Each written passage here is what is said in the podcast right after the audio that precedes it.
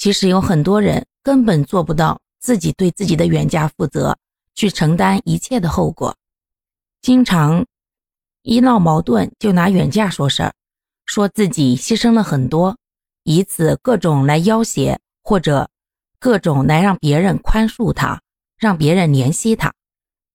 可是，一次两次还好，每一次都这样，反而会让彼此的关系变得很僵。如果是这样的人，那建议不要轻易走这条路，还是找个离家近的会更好。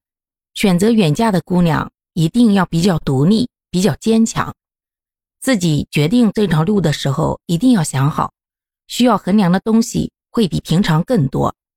首先需要想好。自己能不能适应完全不同的生活方式，以及完全不同的人生？如果没有别人帮忙的情况下，自己可不可以承担一切的后果？先想好了最坏的结果，然后我们再去进行下一步。其次，你选择的这个人，他的人品怎么样？值不值得你为他放弃所有？不一定要多有钱，可是他真的会。懂你的情绪吗？能够给你提供一些安慰和贴心的帮助吗？你们日常的时候家务怎么分担？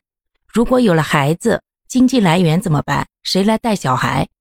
这些我觉得都应该在远嫁之前都把它考虑到，不是现实，而是真正的成熟的人应该把它拿出来，非常认真严肃的讨论好了，再进行下一步计划。